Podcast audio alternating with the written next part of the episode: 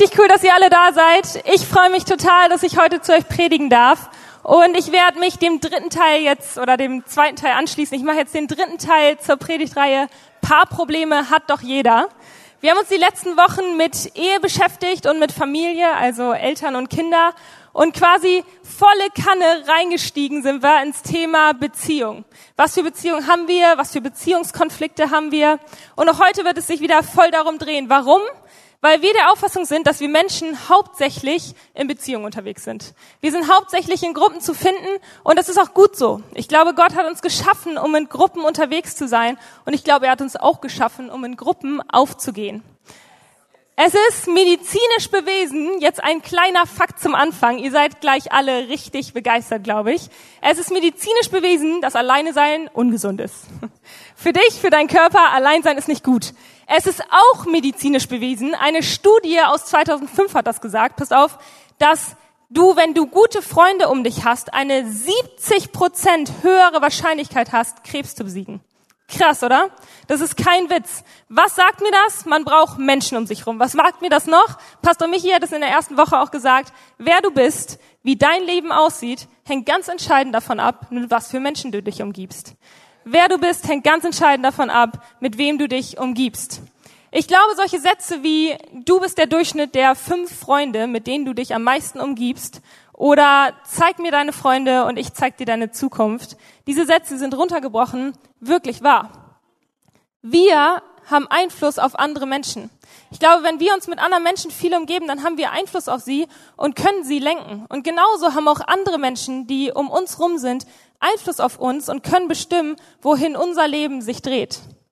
Und genau deswegen werden wir uns heute mit der meiner Meinung nach größten Beziehungsgruppe beschäftigen, den Freunden.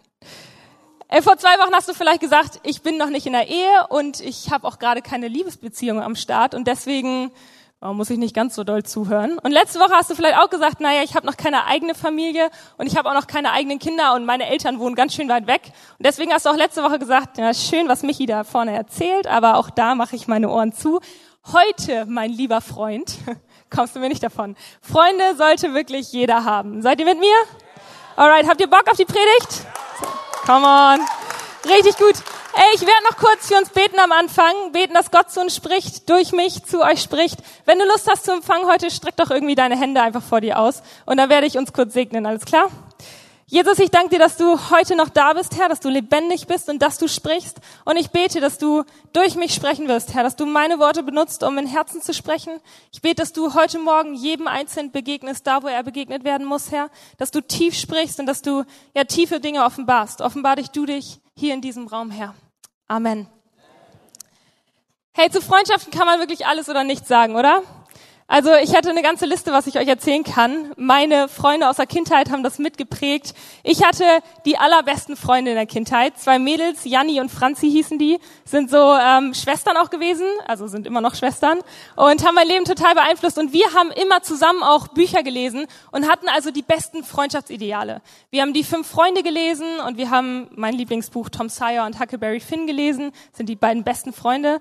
Wir haben uns Filme zusammen angeguckt, Pipi Langstrumpf und Tommy und Annika. Wer von euch kennt das? Sind noch Leute? Ja, ja, kennen wir alle, ne? Und äh, in den letzten Jahren habe ich auch ganz intensiv eine Serie geguckt, die heißt Friends. Die beschäftigt sich mit nichts anderem als Freunden. Emi, das war für dich. Also richtig gute Serie. Wir sind geprägt von Freundschaftsidealen. Und so auch meine Beziehung zu Janika und Franzi damals. Wir sind aufgewachsen und wir haben uns so sehr geliebt, dass wir keine Sekunde voneinander getrennt sein wollten. Wie das halt so ist mit guten Freunden. Wir haben immer geguckt, dass wir viel Zeit miteinander verbringen. Und unser größtes Glück war eigentlich, dass meine Eltern nichts cooler fanden, als mit den Eltern von Janni und Franzi abzuhängen. Und deswegen haben wir echt viel Zeit miteinander verbracht. Und immer abends, wenn wir uns so trennen mussten und und ich zum Beispiel nach Hause musste, haben wir uns überlegt, was für Tricks wir jetzt anwenden können, damit wir zusammenbleiben. Janni und Franzi hatten irgendwann mal die Idee, dass sie mich in den Kleiderschrank einsperren und dann nach und nach immer füttern und so bleibe ich ja bei denen. Ähm, und ich weiß noch, einen Abend sind wir mal weggelaufen auf so einen Spielplatz hinter die Garage und haben uns überlegt, dass wir unsere Klamotten tauschen. Und dann hat Jannika meine Schuhe angezogen, meine Hose, mein Oberteil und meine Brille aufgesetzt. Und ich habe mir ihre Klamotten angezogen und die Haare so gemacht, wie sie sie hatte. Und dann dachten wir, wenn wir zurückkommen würden, dann äh, würden meine Eltern nicht wissen, wer ich bin und deswegen ohne mich nach Hause fahren. Spannenderweise hat dieser Trick nicht funktioniert. Ich kann mir das wohl erklären, ja, das war brillant. Aber äh, wie auch dem sei, wenn ich jetzt an diese äh, Situation zurückdenke, denke ich, das war ganz schön doof eigentlich, weil das hätte uns ja nichts gebracht. Dann wäre zwar ich vielleicht bei Franzi geblieben, aber Janika wäre alleine mit meinen Eltern mitgegangen und wir hätten keine Zeit zu dritt gehabt. Ich weiß nicht, was ich mir damals gedacht habe, Leute. Aber ähm, ich habe sie geliebt. Ihr habt wahrscheinlich alle irgendwie Kindheitserinnerungen an irgendwelche tollen Freundschaften, an irgendwie Abenteuer, die man miteinander erlebt hat oder den Mist, den man zusammengebaut hat. Das Ding ist ja, anders als in allen Ehen und anders als in jeder Familiensituation, kann man selber seine Freunde aussuchen. Pastor Michi hatte das letzte Woche zum Thema gemacht. Du kannst dir deine Freunde aussuchen, deine Familie nicht. Mit denen bist du gefangen, mit denen musst du dich umgeben, aber deine Freunde, da könntest du ganz einfach sagen, wenn hier Paarprobleme in der Freundschaft entstehen, dann entferne ich mich doch einfach davon. Ist mir doch im Prinzip egal. Ich bin ja nicht an diese Freundschaft gebunden. Ich kann ja einfach sagen, hey, dann nehme ich den leichten Weg raus. Wir müssten nicht in Beziehungen leben, in Freundschaften leben. Mein Bruder, den kann ich nicht verleugnen. Wenn ich meiner Mama sagen würde, sorry, ich will dich jetzt nicht mehr sehen, dann wäre das ganz, ganz schlimm. Und wenn ich ein Problem mit meinem Mann Tarek habe, dann sollten wir auch alles dafür geben, dieses Problem zu beheben. Aber in Freundschaften, Amen. In Freundschaften können wir ganz einfach sagen, da entfernen wir uns von. Wir müssten nicht befreundet sein. Das Ding ist aber, dass wir uns hier von der anderen Seite nähern müssen. Weil, wie ich am Anfang schon gesagt habe, ich glaube, dass Freundschaften ultimativ essentiell wichtig für uns sind. Ich glaube, dass Gott uns Freunde geschenkt hat, damit es uns besser geht. Ich glaube, dass es ein Geschenk Gottes, dass man Freunde haben kann. Jesus, der mächtigste Mensch, der jemals gelebt hat, die Inkarnation Gottes auf dieser Erde, brauchte Freunde. Als er hier auf Erden gelebt hat, hat er sich Freunde gesucht, weil Freunde einfach gut für dich sind. Es steckt so ein großes Potenzial dahinter, wenn man richtig gute Freunde hat, denn wer wir sind, hängt entscheidend davon ab, mit wem wir unser Leben teilen. Wenn du ein guter Sportler werden willst oder wenn du zumindest deine drei Kilo Urlaubsspeck loswerden möchtest und ähm, du sagst, ey, ich möchte jetzt wieder anfangen, Sport zu treiben, dann umgib dich besser mit Leuten, die das Fitnessstudio, aufgepasst, nicht die Jogginghose, das Fitnessstudio fest in den Alltag integriert haben. Besser mit den Leuten, als mit denen, die jeden Abend in Jogginghose auf dem Sofa chillen und zwei Packungen Chips essen, oder? Wenn du sagst, du willst bessere Noten in der Uni haben, dann umgib dich besser mit den Leuten, die das Gleiche studieren wie du und die in der Bibliothek viel Zeit verbringen, als mit den Leuten, die ständig, weil sie selbstständig sind, unterwegs sind und keinen geregelten Tagesablauf haben wenn du sagst, du möchtest nicht immer der Typ sein, der mit seinen Freunden über andere lästert oder lacht, dann sage ich dir, hör auf, dich mit diesen Freunden zu umgeben und umgib dich lieber mit den Leuten, über die gelästert wird. Ihr versteht den Punkt, oder? Wenn du nicht willst, dass du ständig negativ denkst, dass du negativ über andere Leute, über andere Dinge denkst, dann hör auf, mit Leuten deine Zeit zu verbringen, die negativ denken und fang an, deine Zeit mit den Leuten zu verbringen, die alles feiern und positiv denken. Ich zeig dir deine Zukunft, wenn du mir deine Freunde zeigst. Es ist wichtig, mit wem wir unsere Zeit verbringen, denn wer wir sind, hängt entscheidend davon ab, mit wem wir unsere Zeit verbringen. Salomo hat es schon in der Bibel gesagt. Wir lesen das in Sprüche 13, Vers 20. Vor 2000 Jahren hat er das aufgeschrieben oder länger noch und hat den weisesten Satz, den ich kenne, aufgeschrieben. Wir lesen den zusammen. Jetzt muss ich gucken, wo er hier steht. Wie auch immer. Wer mit den Weisen umgeht, sagt es mal mit mir zusammen. Wer mit den Weisen umgeht, Come on, das machen wir nochmal. Wer mit den Weisen umgeht, komplett. Und wer aber der tore Geselle ist, der wird Unglück haben. Wer sich also mit Dummköpfen abgibt, der wird dumm werden. Mit anderen Worten, wenn du dich mit Menschen umgibst, die besser sind als du, die klüger sind als du, die weiser sind als du, die besser mit Finanzen umgehen können als du, die bessere Leiter sind als du, die eine bessere Ehe haben als du, dann wirst du besser werden. Deine Ehe wird besser werden, deine Finanzen werden besser werden, weil du dich auf ihr Level hochbegibst. Und genauso auch andersrum, wenn du dich mit Dummköpfen umgibst, mit Leuten, die ständig nur Party feiern, die sich ständig in Gefahr bringen, in Schwierigkeiten bringen, dann wirst du auf ihr Level runtergezogen. Das beeinflusst dich. Zeig mir deine Freunde und ich zeig dir deine Zukunft. Ich kann schon jetzt sagen, in die Momente, in denen ich erfolgreich an Aufgaben rangetreten bin, in denen ich erfolgreich Aufgaben abgeschlossen habe, die Momente sind immer direkt in Verbindung zu bringen mit Gott, der mir die richtigen Freunde zur richtigen Zeit mit der richtigen Einstellung geschenkt hat. Ich wette, egal auf was für einen Erfolg du mich in meinem Leben ansprechen würdest, ich könnte dir immer direkt eine Person nennen, die mich in dem Punkt positiv beeinflusst hat. Und genauso auch andersrum. In die Momente, in denen ich mich bisher in große Schwierigkeiten begeben habe, bin ich doch nicht irgendwie alleine reingestolpert. Auf die Bahnschienen hinter unserem Haus, die für meinen Bruder und mich absolut tabu waren, bin ich doch nicht alleine gegangen und habe illegal irgendwelche Sachen angezündet, oder? Wer weiß, was ich meine? Keiner fühlt sich hier angesprochen, wir nicht. Nein, nur du, Layana. Klar, wir stolpern nicht alleine in diese Dinge rein. Ob ich es will oder nicht, ob ich es mag oder nicht. Meine Mama hatte recht. Du wirst wie die Menschen, mit denen du dich umgibst. An dieser Stelle einen Riesenapplaus für meine Mama. Mamas haben immer recht, oder? Mamas haben immer recht. Ich check das auch nicht. Das ist einfach so ein Ding. Wer du bist, hängt entscheidend damit zusammen, mit wem du dein Leben teilst. Und lass dich nicht veräppeln. Wenn du denkst, dass du der eine Freund sein kannst in einer negativen Runde, der alle deine Freunde verändert. Paulus schreibt es in 1. Korintherbrief 1533. Er schreibt, lasst euch nicht täuschen. Lasst dich nicht täuschen. Schlechter Umgang verdirbt auch den besten Charakter. Die besten Intentionen, die du hast, wenn du die besten Intentionen hast, sorry, lass dich nicht täuschen. Wenn alle deine Freunde was anderes wollen, in eine andere Richtung gehen, dann wird wahrscheinlich auch der beste Charakter irgendwie runtergezogen.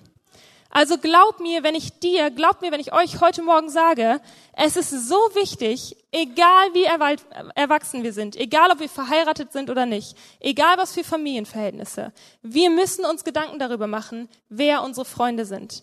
Und wir müssen uns Gedanken darüber machen, was für Freunde wir in unserem Leben brauchen, um die Person zu werden, die wir sein wollen. Und ich setze noch einen drauf, um die Person zu werden, die Gott in uns sieht. Ich glaube, wir brauchen drei Arten von Freundschaften, um die Personen zu werden, die Gott in uns sieht. Ich sage sie euch ganz kurz in einem kleinen Sneak Peek. Erstens, ich glaube, wir brauchen Freundschaften, die uns besser machen. Zweitens, ich glaube, wir brauchen Freundschaften, die uns die Wahrheit sagen oder Freunde, die uns die Wahrheit sagen. Und drittens, ich glaube, wir brauchen einen Freund, der uns näher zu Gott bringt. Und für die drei Punkte werden wir uns gleich das Leben von David angucken. Warum? Weil selbst die Kinder in den Kindergottesdiensten schon wissen, dass König David gute Freunde hatte. Man lernt uns ganz früh König David und Jonathan, die absolut besten Freunde. Das gucken wir uns gleich an. Vielleicht kennt ihr König David und seine Geschichte. David war ein guter Mensch, oder? Da sind wir uns einig, oder?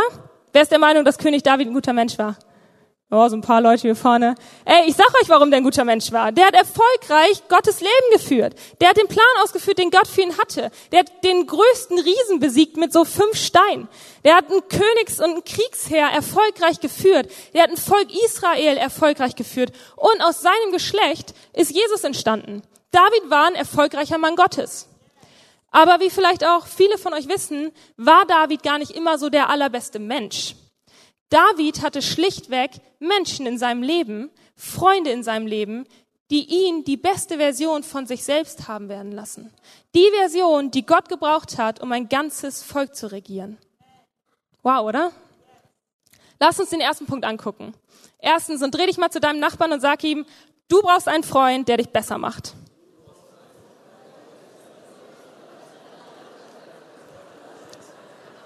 Nur zu einem Freund, meine Lieben, nur zu einem Nachbarn sollte ich drehen.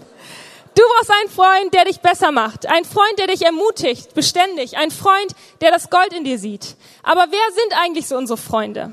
Ey, in den meisten Fällen freunden wir uns doch irgendwie zufällig an, oder? So, es passiert einfach so. Ungeplant. Wir freunden uns mit den Leuten aus dem Fitnessstudio an, die zur selben Zeit wie wir trainieren. Oder wir Mütter, wir freunden uns mit den Leuten an, die gerade Babys kriegen. Oder wir freunden uns mit unseren Arbeitskollegen an, weil sie dieselben Leiden tragen wie wir. Man freundet sich irgendwie zufällig an. Die Frage ist doch, macht dich eine dieser Freundschaften besser? Macht dich eine dieser Freundschaften besser? Hast du eine Freundschaft, die dich ermutigt, besser zu sein? Ich glaube, wir alle brauchen Freundschaften, die uns besser machen. Und David hatte diesen einen Freund in Samuel.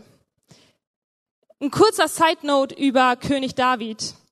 Habt ihr wahrscheinlich alle nicht mit gerechnet, aber David ist nicht aufgewachsen, David ist nicht zur Welt gekommen und dachte sich, nice, ich werde König. Ganz im Gegenteil. Der ist aufgewachsen als der jüngste Sohn von acht Söhnen. Der kleinste, absolut unbedeutend. Der achte in der Thronfolge quasi. Dabei war seine Familie gar nicht königlich. Unbedeutend. Der hat wahrscheinlich an irgendeinem Punkt seines Lebens gedacht, ich bin zu nichts gut, außer dem Schafe hüten. Diese Gedanken hatte er ganz einfach, weil er menschlich ist. Und wir lesen im Alten Testament, dass zur Zeit von Davids Jugend Saul König war. Und Gott wollte nicht mehr, dass Saul König ist und hat seinen Segen von ihm genommen und hat dann zu seinem Propheten Samuel gesagt, Samuel, geh los und such mir einen neuen, einen besseren König. Und so ist Samuel losgegangen zum Haus von Isai. Und Isai hat so seine sieben ältesten Kerle, seine ältesten Söhne aufgereiht im Wohnzimmer, so stelle ich mir das vor. Ein Achter war noch auf dem Feld draußen bei den Schafen. Und Samuel hat angefangen, sich diese Söhne anzugucken. Und da war der Erste, der Größte, der Stärkste, ein absoluter Kriegertyp. So ein Typ, dem du wahrscheinlich irgendwie folgen würdest. Und Samuel hat ihn angeguckt und ihn nicht als König ausgewählt. Und dann hat er sich den zweiten Sohn angeguckt. Der nur zweitälteste. Der wahrscheinlich zweitgrößte, der zweitstärkste. Und Samuel hat ihn angeguckt und ihn nicht zum König auserwählt. Und er hat sich alle sieben Söhne angeschaut nach der Reihe und kein von ihm zum König ausgewählt. Warum? Weil Gott zu Samuel gesprochen hat. Und Gott sagt, ich schaue nicht aufs Aussehen. Ich schaue nicht auf das, worauf Menschen gucken. Ich schaue aufs Herz. Und dann ist Samuel zu Isai gegangen und hat gesagt, hey, sind das alle deine Söhne? Und Isai sagte, ja, nee, da fehlt einer, der ist der Jüngste, der ist bei den Schafen. Und Gott sagte, hol den. David kam, der Jüngste und der Kleinste, und Gott ließ Samuel sehen, was Gott selbst in David sah. Wir lesen das in 1. Samuel 16, 12. Da sandte er ihn hin. Er, Gott, sandte Samuel hin und ließ ihn, David, holen. Und er, David, war bräunlich, mit schönen Augen und von guter Gestalt. Und der Herr sprach zu Samuel, auf, salbe ihn, denn dieser hier ist's das hier soll mein neuer König sein. Nicht mal Davids Vater hat gesehen, was Gott Samuel in David sehen ließ. Samuel hat das Gold in David gesehen. Er hat David angeguckt und gesagt, hey David, du kannst dir nicht vorstellen, was für große Dinge Gott mit dir geplant hat. Du kleinster und du jüngster unter deinen Brüdern, aber Gott hat dich erwählt. Du kannst was ganz, ganz Großes erwarten. Wer du bist, wer du sein wirst, hängt ganz entscheidend davon ab, was für Leute in dein Leben sprechen. David ist König geworden, weil Samuel das Gold in ihm sah. Jetzt frage ich dich, hast du einen Freund, der das Gold in dir sieht? Hast du einen Freund, der dich besser macht? Hast du einen Freund, der etwas in dir sieht, was nicht mal du in dir sehen kannst? Hast du diesen Freund? Ich glaube, wir alle, wir brauchen diese Freunde. Hebräer 10, 24 sagt es klar. Und weil wir füreinander verantwortlich sind, wollen wir uns gegenseitig ermutigen dazu, einander Liebe zu erweisen und Gutes zu tun. Ey, wir sind füreinander verantwortlich. Wir sind dafür verantwortlich, den anderen zu ermutigen. Und wenn du dir einen Freund suchst, der dich besser macht, der dich ermutigt, dann sage ich dir, du wirst dich geliebter fühlen, du wirst dich akzeptierter fühlen, du wirst dich mehr herausgefordert fühlen, aber auch mehr ermutigt. Such dir unbedingt einen Freund, der dich besser macht. Und der zweite Punkt, jetzt dreh dich mal zu deinem anderen Nachbarn und sag ihm, Du brauchst einen Freund, der dir die Wahrheit sagt. Brauchst du. Kennt ihr Davids Geschichte? David ist wirklich ja ein erfolgreicher Mann Gottes geworden.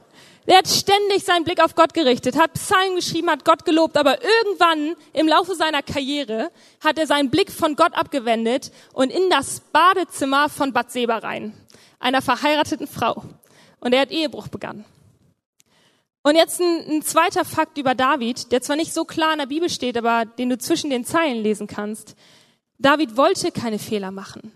David ist nicht groß geworden und hat sich gedacht, hey, irgendwann werde ich mal irgendeinem Mann die Frau klauen. Irgendwann werde ich mal Ehebruch begehen. David war nicht dumm oder blind. David war einfach nur menschlich. Ihm war gar nicht so bewusst, dass er so einen großen Fehler gemacht hatte. Aber er hat ihn gemacht. Und in genau die Situation kommt sein Freund und der Prophet Nathan rein.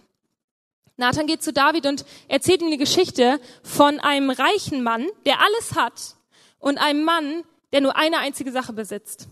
Und er erzählt David, dass dieser reiche Mann losgeht und die eine einzige Sache von dem armen Mann klaut.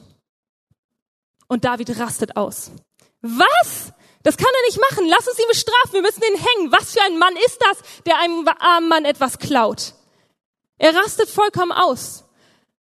Und dann guckt Nathan ihn an. Er legt, glaube ich, so seine, seine Hand auf die Schulter von David, guckt ihm tief in die Augen. Und wir lesen, was er sagt in 2 Samuel. In 2 Samuel 12, 7, da sprach Nathan zu David. Ey David, du bist der Mann. So spricht der Herr Gott Israels, ich habe dich zum König gesalbt über Israel und habe dich errettet aus der Hand Sauls. Aber David, du bist der Mann, der hier gerade den Fehler gemacht hat.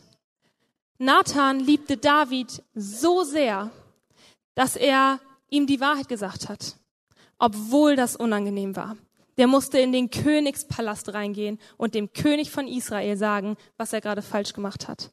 Das war richtig unangenehm, glaube ich. Aber Nathan liebte David so sehr, dass er ihm die Wahrheit sagte. Und daraufhin ist David losgegangen und hat auf Knien Gott um Vergebung angefleht. Wir lesen das im Psalm 51. Lest es gerne mal nach. Hast du einen Freund, der dir die Wahrheit sagt? Hast du einen Freund in deinem Leben, der dir sagt, wann du dich auf dem Holzweg befindest? Hast du einen Freund in deinem Leben, der zu dir kommt und sagt, ey, das klappt so nicht. Du schadest dir gerade selber. Das, was du anfängst, wird anderen schaden. Hör auf damit, das klappt so nicht. Ich glaube, wir sollten uns ausstrecken nach Freunden, die uns die Wahrheit sagen, selbst wenn es unangenehm ist. Ich liebe diesen einen Satz. Ich sage den immer wieder, habe den diese Woche zu unseren College-Studenten schon ein paar Mal gesagt. Wir beeindrucken andere Leute über unsere Stärken, aber wir connecten über unsere Schwächen. Ihr beeindruckt mich allesamt über eure Stärken, ganz sicher, aber connecten auf einer Ebene sind wir aufgrund unserer Schwächen.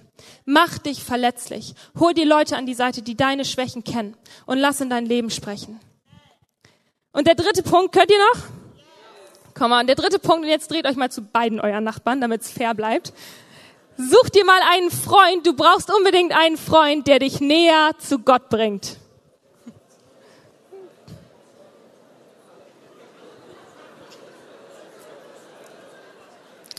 Jeder einzelne von uns, der versucht, Jesus nachzufolgen, braucht dabei irgendwann irgendwie mal Hilfe.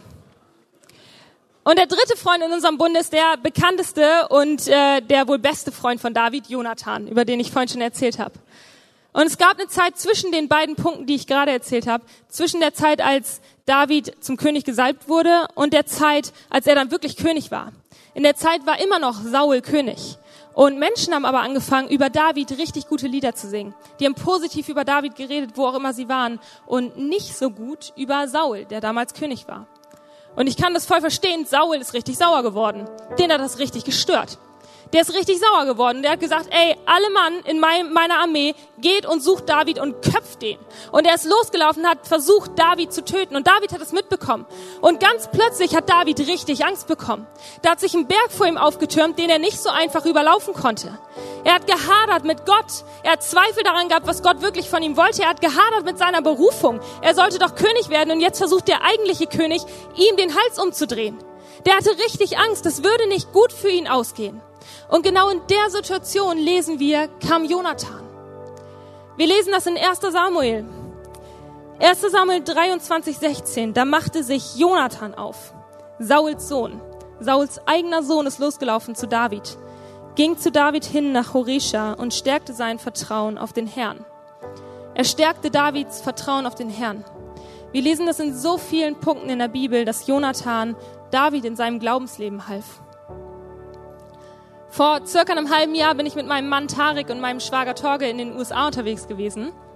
Und wir waren im Süden von Utah und das ist der absolut schönste Nationalpark, den ihr euch je vorstellen könnt.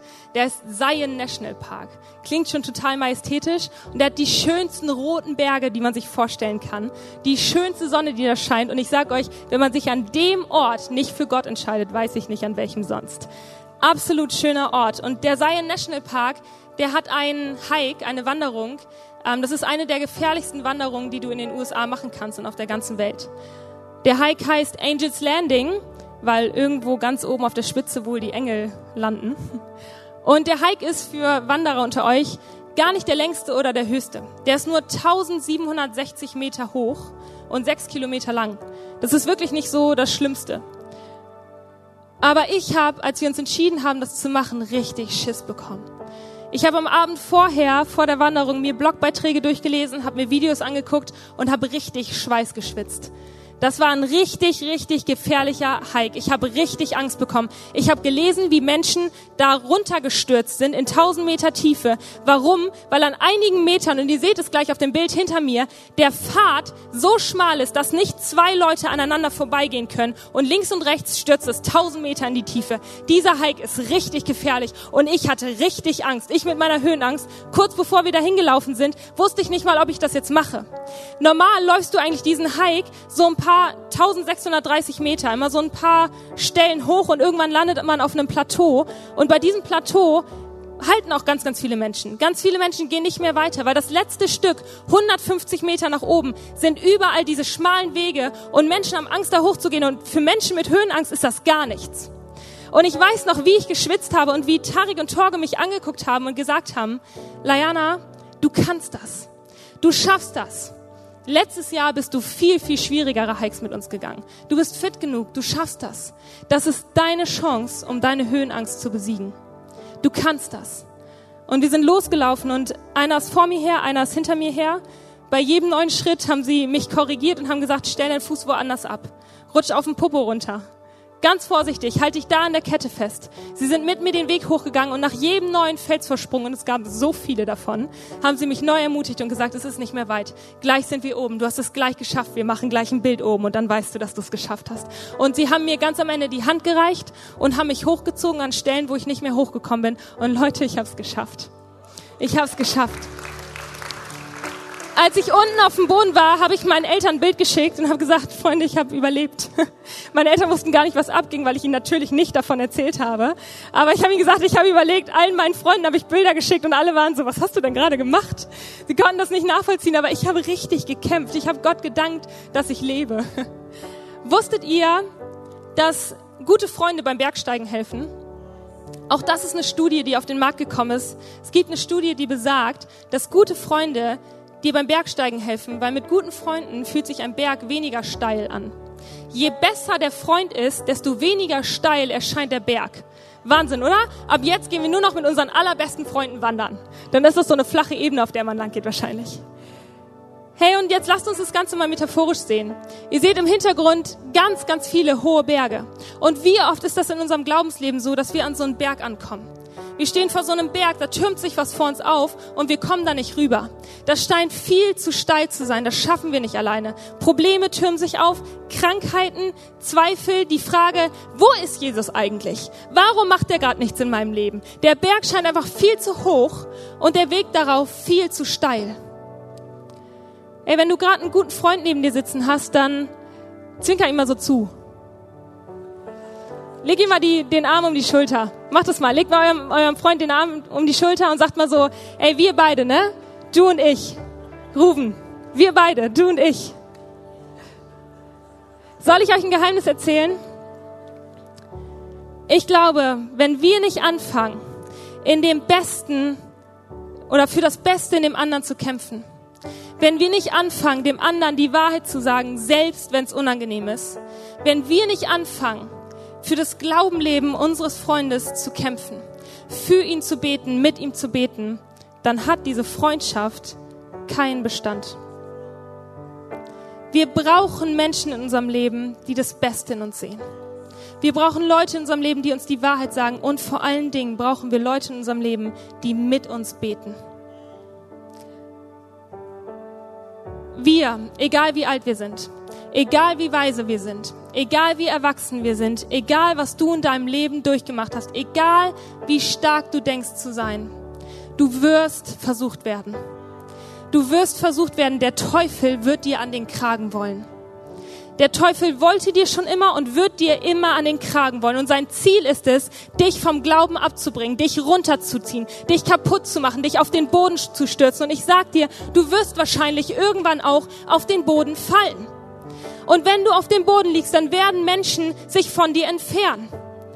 Und dann bist du da. Und weißt du, was du in dem Moment brauchst? Du brauchst einen Freund, der nicht wegläuft, sondern der zu dir läuft. Der sich zu dir stellt und sagt, ich bin hier. Ich bin hier. Ich gehe jetzt nicht weg. Ich lauf nicht weg. Ich bete nicht nur für dich, ich bete mit dir zusammen. Ich reich dir nicht nur eine Kopfschmerztablette, wenn du Kopfschmerzen hast, sondern ich bete, bis deine Kopfschmerzen weggehen. Ich sag dir nicht irgendwelche weisen Bibelverse, die du lesen sollst, um an Heilung zu glauben. Ich setz mich mit dir hin und lese jede einzelne Bibelstelle mit dir durch, bis wir beide an ein Wunder glauben.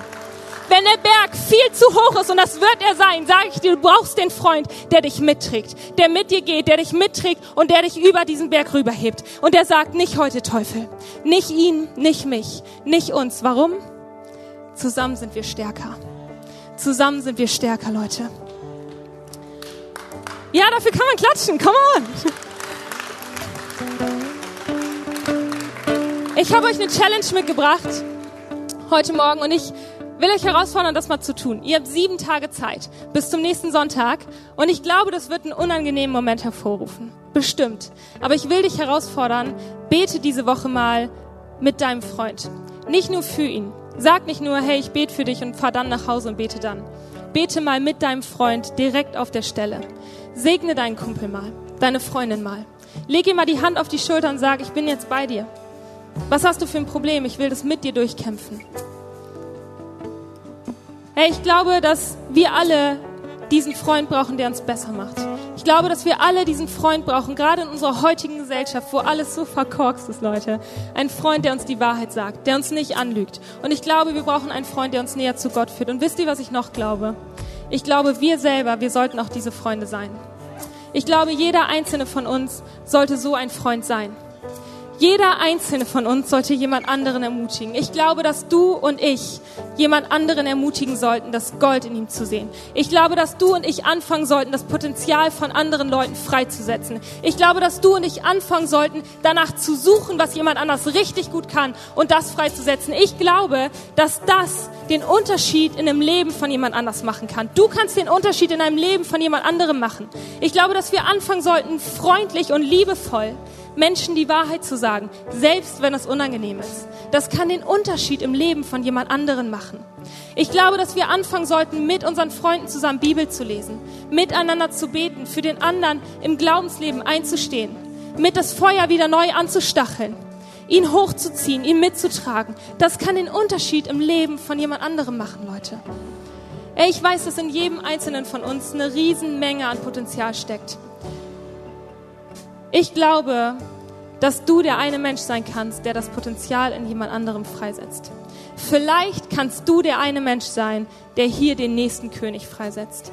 Vielleicht kannst du der eine Mensch sein, der jemandem hilft, seine Höhenangst zu besiegen und den Berg zu erklimmen. Vielleicht kannst du der eine sein, der jemand anderem hilft, an ein Wunder zu glauben. Vielleicht kannst du der eine Freund sein, der das Leben komplett verändert. Ey, ich bitte euch mal, steht mit mir auf. Ich habe euch gerade schon herausgefordert und ich will es nochmal tun. Wir werden gleich ganz kurz noch in eine Lobpreiszeit gehen. Aber ich will euch herausfordern, während ich für euch bete, legt doch mal eurem Freund einfach die Hand auf die Schulter. Oder umarmt euch mal so. Oder ihr Ehepartner, haltet euch mal der Hand. Ich will für uns beten, dass wir neue, gesunde, lebendige Freundschaften aufbauen. Ich wünsche mir Hope, dass wir eine Gemeinde werden, die in Einheit unterwegs ist. Dass Menschen hier reinkommen und sagen, was die für Freundschaften haben, das ist nicht von dieser Welt. Das ist übernatürlich. Die kämpfen füreinander, die sehen das Beste im anderen. Das ist Wahnsinn, die sind ehrlich miteinander. Lass uns dafür beten, okay? Jesus, ich danke dir, dass du hier bist, Herr, dass du jeden einzelnen von uns kennst. Ich danke dir, dass du dich ausstreckst, danach jeden einzelnen von uns immer mehr zu kennen. Und ich danke dir, dass du dir Freundschaften gedacht hast. Und ich bete, dass du jetzt in diesem Raum bist, Herr, und dass du sprichst. Ich bete, dass du uns zeigst, was für Freunde wir brauchen, um dir näher zu kommen, Herr. Ich bete, dass du uns zeigst, was für Freunde wir näher um uns scharen sollen. Gib uns Weisheit dabei. Schenk uns die richtigen Gedanken, was für Freunde wir brauchen. Und ich bete, Jesus, dass du uns ausrüstest, genau diese Freunde zu sein. Ich bete, dass du diese Freundschaften, diese Paare, die hier in diesem Raum gerade sind, dass du sie auf ein neues Le Level erhöhst, Herr. Ich bete, dass du ihnen neu zeigst, was für Kraft in ihrer Freundschaft steckt, Herr. Ich bete, dass ihr Seil, das gebunden ist, Herr, dass es nicht einfach durchreißt, Herr, sondern dass du es stark machst, Jesus. Ich bete für frische Freundschaften, für neue Freundschaften, für Freundschaften, die durch dick und dünn gehen, Herr, und die zusammen Berge erklimmen, Jesus. Ich will das aussprechen in deinem Namen, Jesus. Bete ich jede einzelne Freundschaft, segne ich jede einzelne Freundschaft in deinem großen und mächtigen Namen. Amen. Und vielleicht sagst du,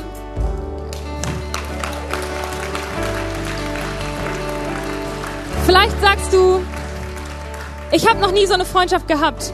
Und ich weiß auch überhaupt nicht, wie man so als Freund unterwegs ist. Ich hatte nie so ein gutes Vorbild an Freundschaft. Und will ich dir sagen, ich gebe dir ein hervorragendes Beispiel für Freundschaft. Jesus ist der allerbeste Freund, den wir haben können. Er ist auf diese Welt gekommen, um uns freizusetzen, um das Potenzial, was in uns ist, freizusetzen. Er sieht, er sah schon immer von Geburt an mehr in dir, als du dir jemals vorstellen kannst. Er sieht was in dir und er will, dass du das freisetzt. Und er sagt uns die Wahrheit, egal wo wir sind. Er sieht unsere Fehler, er kennt unsere Schwächen. Und wisst ihr, was er damit macht? Er geht dafür ans Kreuz. Er stirbt dafür, dass wir frei sind. Ihm ist egal, was wir falsch machen. Er liebt uns trotzdem über alles.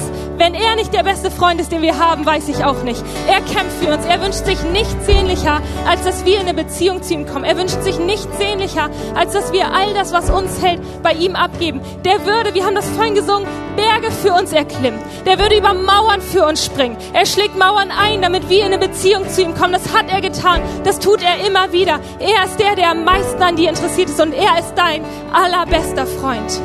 Und wenn du jetzt sagst, ich kenne diesen Jesus nicht, ich weiß das nicht, ich habe das noch nie gespürt, dann will ich dir sagen, heute ist dein Morgen, in dem du den allerbesten Freund kennenlernen kannst, den es auf dieser Welt gibt. Ich werde gleich für dich beten und ich will dich herausfordern, wenn du sagst, ich will diesen Jesus kennenlernen. Ich will diesem besten Freund eine Chance geben. Ich will mein Herz bei ihm ausschütten dann bitte ich dich, wenn ich gleich bis drei gezählt habe, heb einfach mal deine Hand. Nicht mir entgegen, Jesus entgegen. Ich will mit dir befreundet sein. Heb einfach gleich deine Hand. Und ich sag dir, das lohnt sich. Er kämpft für dich, egal wo er ist. Er sieht dich mit all dem, was du tust und liebt dich trotzdem über alles. Eins. Hörst du, wie er dich will? Er ruft nach dir. Zwei. Nichts will er mehr, als dein bester Freund zu sein. Und drei, jetzt heb gern deine Hand, wenn du das willst. Gib dein Leben ihm. Er nimmt dich an, egal wo du bist. Richtig gut. Richtig gut, Leute. Lasst uns zusammen beten und die ganze Gemeinde betet mit. Jesus, ich danke dir dafür, dass du alles für mich gegeben hast. Ich danke dir, dass du mir immer wieder neu entgegenkommst selbst wenn ich mich von dir entferne. Ich danke dir, dass du für mich kämpfst, dass du für mich Mauern überspringst, dass du meilenweit laufen würdest für mich, dass du mein bester Freund bist. Und von heute an will ich dein Kind sein und du darfst mein Herr sein. Amen. Amen.